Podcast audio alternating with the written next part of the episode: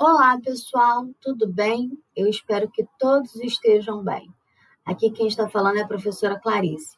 Sou professora da Rede Estadual do Rio de Janeiro e esta é uma aula voltada para os alunos do, das unidades escolares da TIESP. Esta é a nossa aula 1, referente ao módulo 2 do ensino médio. Na nossa primeira aula, vamos falar sobre a estrutura celular. Antes de começar, eu vou diferenciar a célula em procariota e eucariota. A célula procariota, ela não tem carioteca. O material genético desta célula está disperso no citoplasma. Já uma célula eucariota, os indivíduos que apresentam uma célula do tipo eucariota, ela tem carioteca. Isso é, uma estrutura nuclear que envolve o material genético. Tá? A célula apresenta três regiões: membrana, citoplasma e núcleo. A primeira região que ela apresenta é a membrana plasmática. É o envoltório mais externo da célula, formado por uma camada dupla de lipídios e proteínas, presente em todos os seres celulares. Tem como função ah, proteger a célula, delimitar a célula e dar forma à célula, né? sendo que a mais importante é a de proteção, pois é ela que controla quem entra e sai da célula.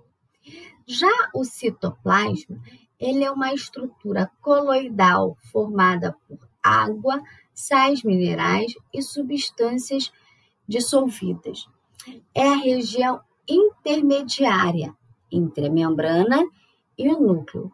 É no citoplasma que nós encontramos as organelas. Assim como nós temos órgãos que realizam as nossas funções, as organelas seriam de pequenos órgãos, né, que realizam a função da célula. E aí, entre as organelas, nós temos a mitocôndria, que é responsável pela respiração celular, lisossomo, que é responsável pela digestão celular, ribossomo, que é responsável pela síntese de proteínas. Desculpa o avião complexo de Golgi, retículo endoplasmático e cloroplasto. O cloroplasto ele é uma organela presente apenas em células vegetais.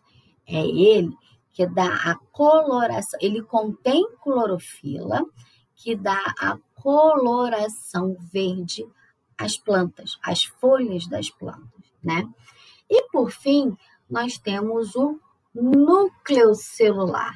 Características: região envolvida por uma membrana nuclear, também chamada de carioteca, onde encontramos o material genético, que é o DNA e o RNA. Ele é responsável por armazenar as informações para a síntese proteica síntese essa responsável por fornecer as características de todos os indivíduos. O que, que acontece, pessoal? Lá dentro do núcleo, né, nos indivíduos eucariontes, encontra-se o DNA.